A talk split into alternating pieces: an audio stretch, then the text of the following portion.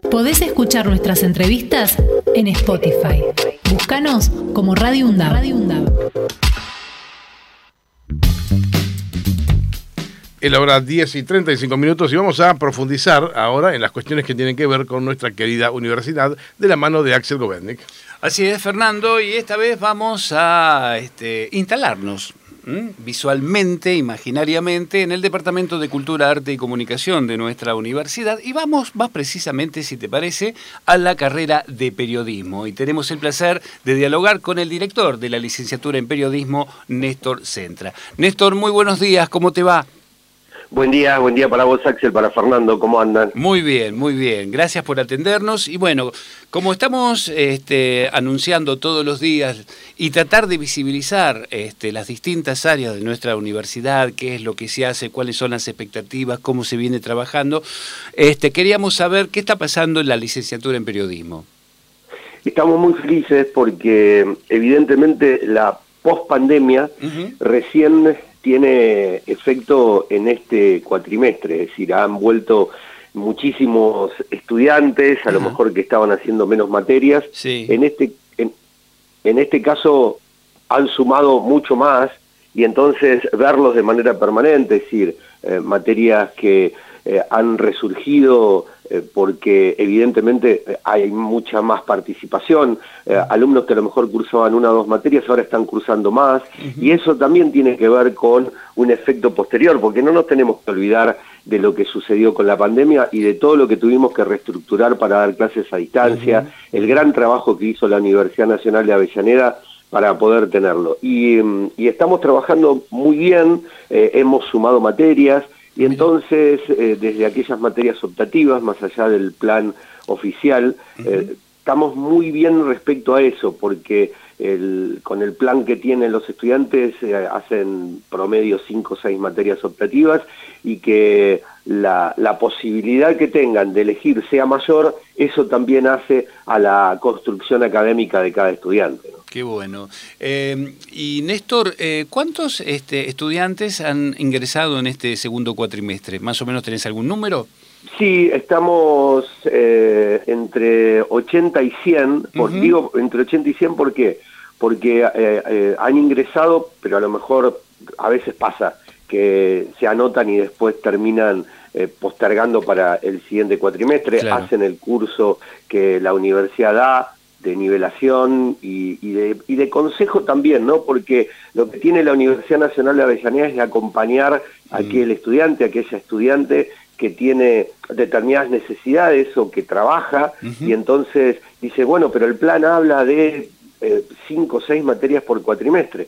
Bueno, entonces nosotros lo que le planteamos es que está esta posibilidad de cursar algunas materias menos, aunque se extienda un poco en el tiempo la carrera, pero que tienen la posibilidad de desarrollarlo a su tiempo y que no se comparen. Por eso digo esto, porque hay un promedio que no lo tengo fijo ahora, pero que, que siempre se da de algunos que, se bajan y uno se va enterando con el desarrollo del cuatrimestre y al final, porque nosotros después hacemos una evaluación que les consultamos a profes eh, quienes no terminaron, por ejemplo. Hacemos un seguimiento de quienes empezaron y de quienes no terminaron de cursar el cuatrimestre. Néstor, ¿y hay una tendencia este, que siempre es mayor el ingreso en el primer cuatrimestre que en el segundo?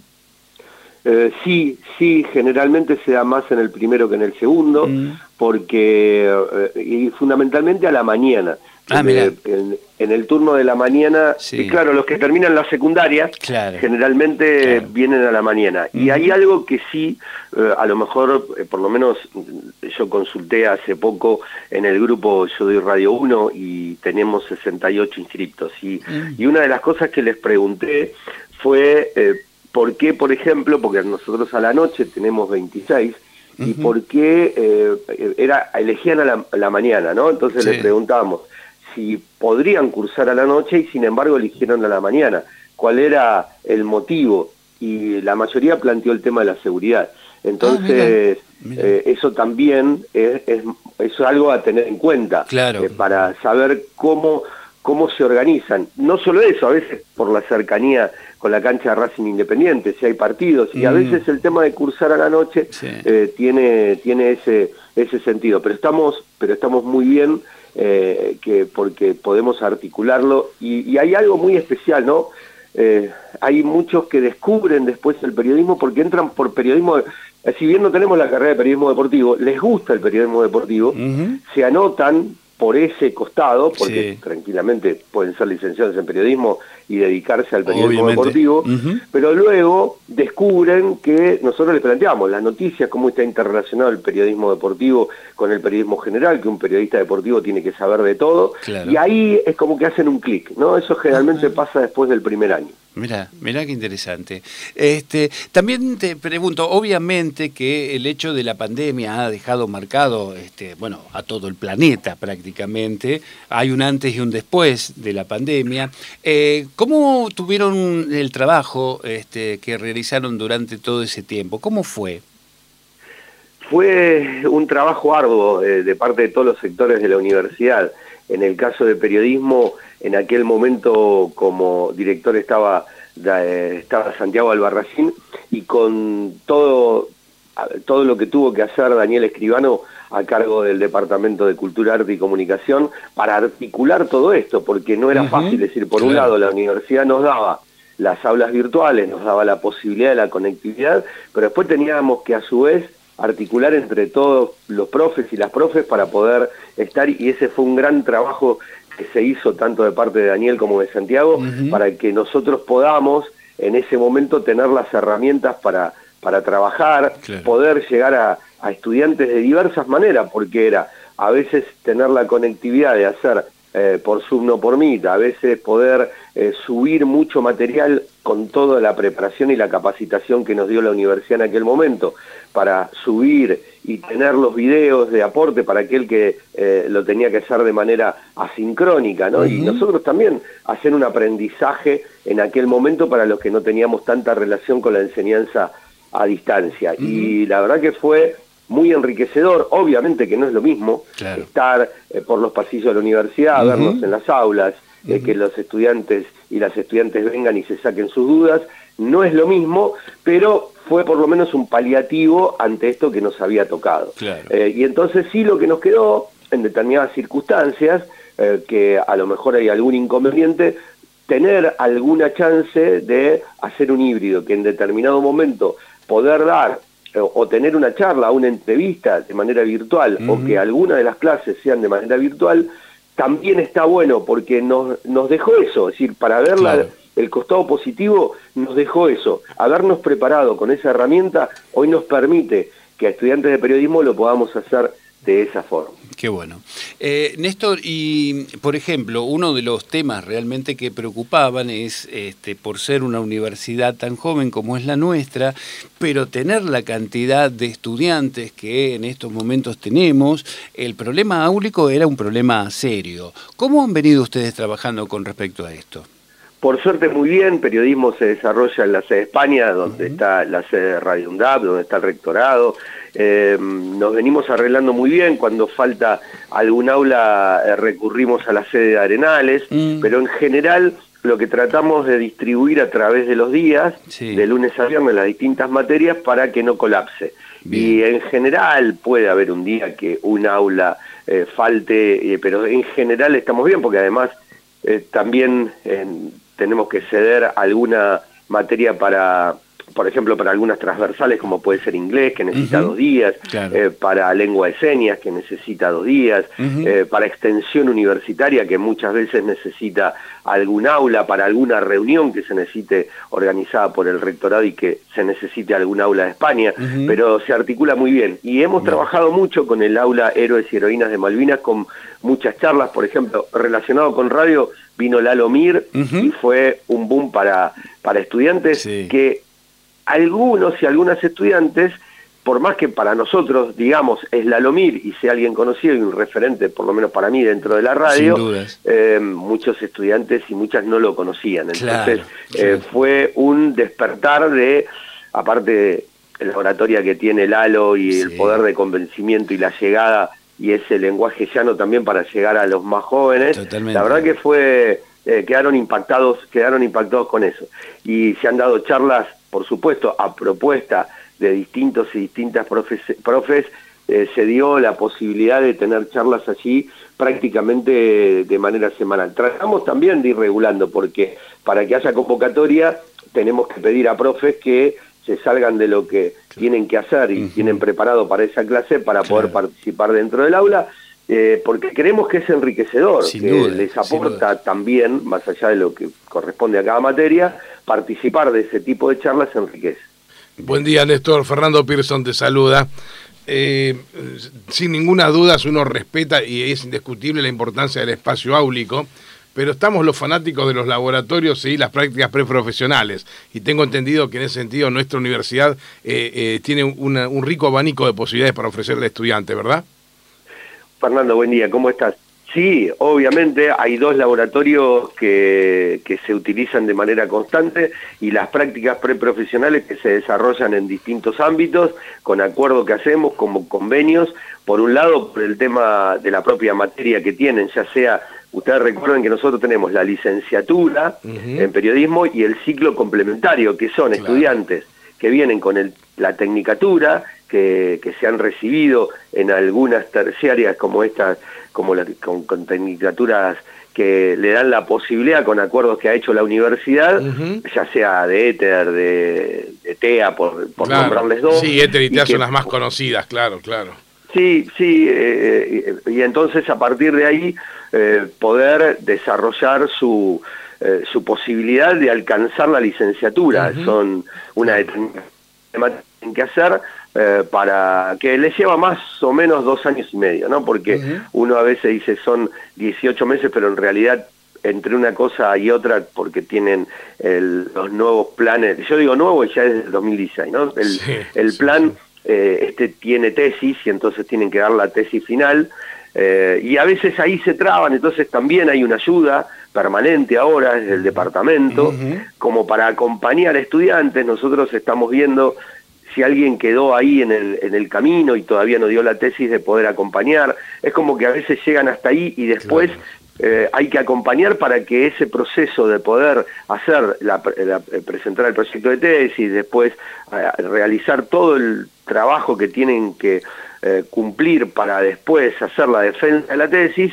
que allí tengan ese acompañamiento para poder cerrar con el título y la colación de grado, ¿no? Por ejemplo, ayer hubo de varias carreras colación de grado, nosotros periodismo la tenemos el 9 de octubre, Y, poder entregar el título a estudiantes que han hecho todo el recorrido y que vos tuviste estudiante, yo estoy desde que empezó la universidad en, marzo del 2011, entonces eh, sentir eh, cada estudiante que se recibe eh, es como sentir un hijo más, ¿no? Que, llega y alcanza eh, esa posibilidad de, obtener el título. Y algo que está bueno, Néstor, algo que está bueno porque ya lo, empezamos a, ver, es que hay estudiantes que se han recibido y ya son, ya son profes, son docentes de nuestra universidad.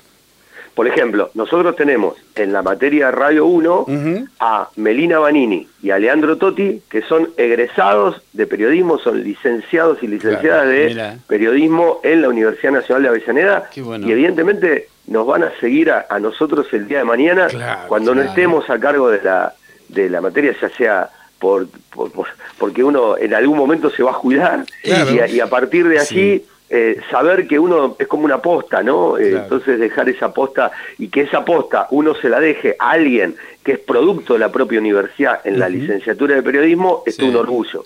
Así que estamos muy bien con eso también. Ustedes saben, bueno, el otro proceso que tiene que ver con eh, las ayudantías de, las distintas cátedras, como estudiantes. Hoy en, en cada cátedra hay estudiantes ayudando y que hacen ese proceso, que después cuando se reciben tienen la posibilidad, en la medida obviamente que el presupuesto lo permita, eh, poder proponer para que después se puedan sumar eh, a través de la participación en las distintas cátedras que tiene la universidad. Y nosotros ayer lo que sí hicimos fue el lanzamiento a partir de... para Es para es una radio experimental de, que sale exclusivamente por internet y por una aplicación que es Pop Radio, el nombre se lo pusieron los estudiantes, y es radio experimental exclusivamente para los estudiantes, los profes participamos, obviamente podemos participar también, pueden participar graduados, eh, pero en realidad quienes han hecho todo el esfuerzo estos dos meses para, para que pueda eh, cumplirse esto de que participen los estudiantes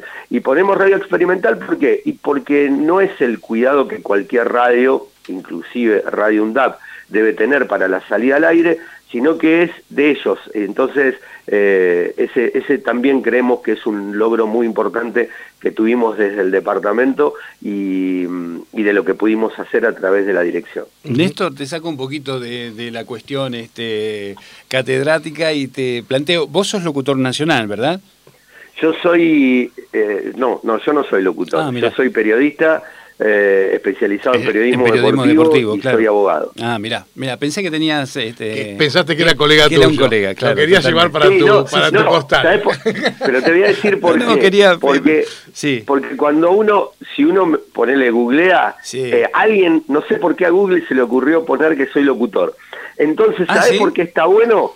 Eh, y no tendría que corregirlo porque cuando las famosas inteligencias artificiales preparen algún informe sobre mí, ese error va a ser fundamental porque no lo va a corregir. Está muy bien, está muy bien pensado, ¿eh? está muy bien pensado. Bueno, eh, una cuestión que ya, que estamos, te sacamos unos minutos más.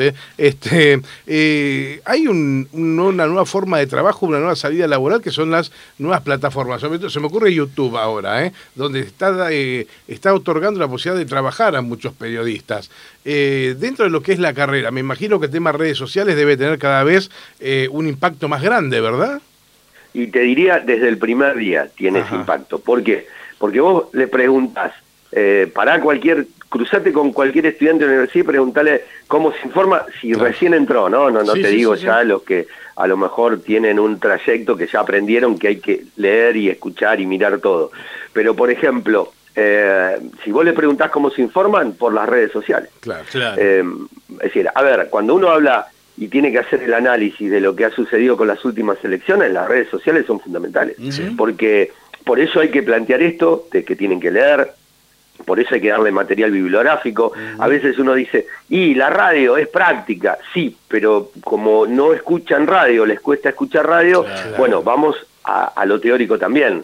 a ver, acá hay que leer, aquí hay que informarse, aquí hay que saber, aquí hay que conocer la historia. Por ejemplo, ayer pasó algo muy particular. Nosotros cuando hicimos el lanzamiento allí en el, en el aula Héroes y Heroínas de Malvinas, eh, cuando se estaba trabajando con nosotros, eh, esto fue la, la idea de Mario Giorgia, que eso cuando Mario daba clases, cuando arrancamos con la universidad y dábamos radio y él daba el taller, él eh, tuvo la idea de crear la, la mesa, la, la, undavita, que yo le puse después la undavita, y que son con los micrófonos y es portable y las aulas se transforman en estudios. y, y entonces, claro, en un momento se reían con lo que se decía o aplaudían, y yo le decía, bueno, ¿vieron cuando vimos historia de la radio? Es esto, cuando se transmitía, cuando se iban, cuando, por ejemplo, ahora con, eh, no sé, con la noche de los museos y se iba a Radio Nacional, por ejemplo, poder ver el auditorio, saber que ahí se hacía radioteatro, si había orquesta. Entonces yo le digo, no es solamente las redes sociales. Si ustedes se quedan solos con las redes sociales, y lo más gracioso es que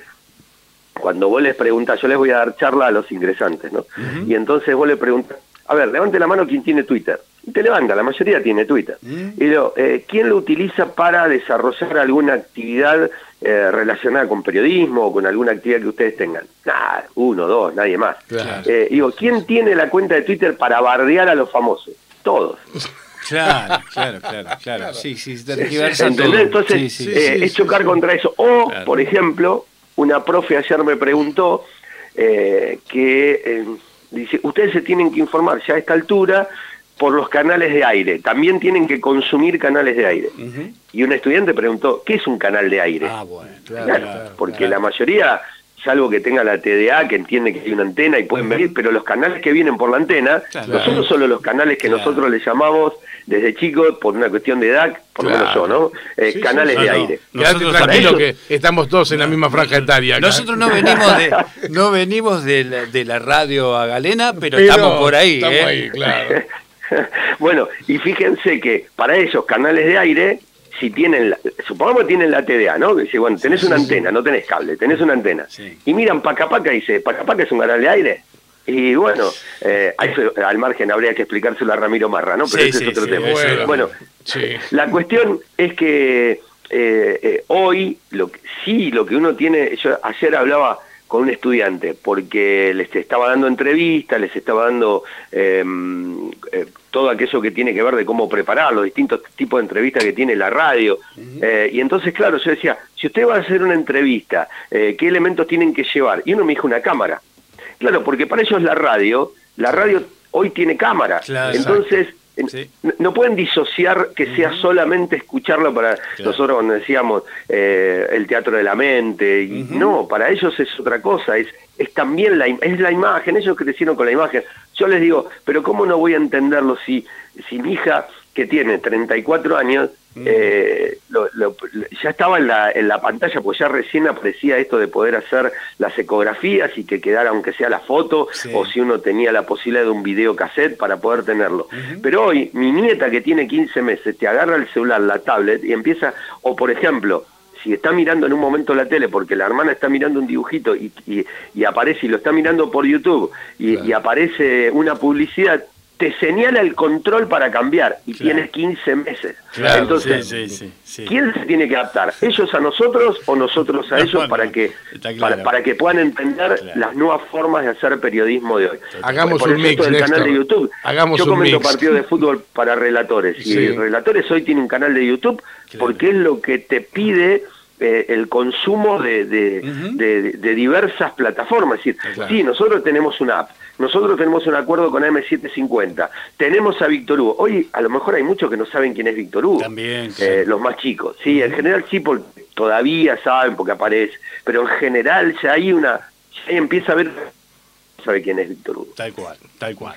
Néstor, eh, ha sido un placer escucharte. Podríamos seguir horas hablando, podemos, ¿eh? ya, ya lo vamos a repetir a este encuentro, así que te agradecemos mucho este, bueno, eh, estos minutos que nos has brindado.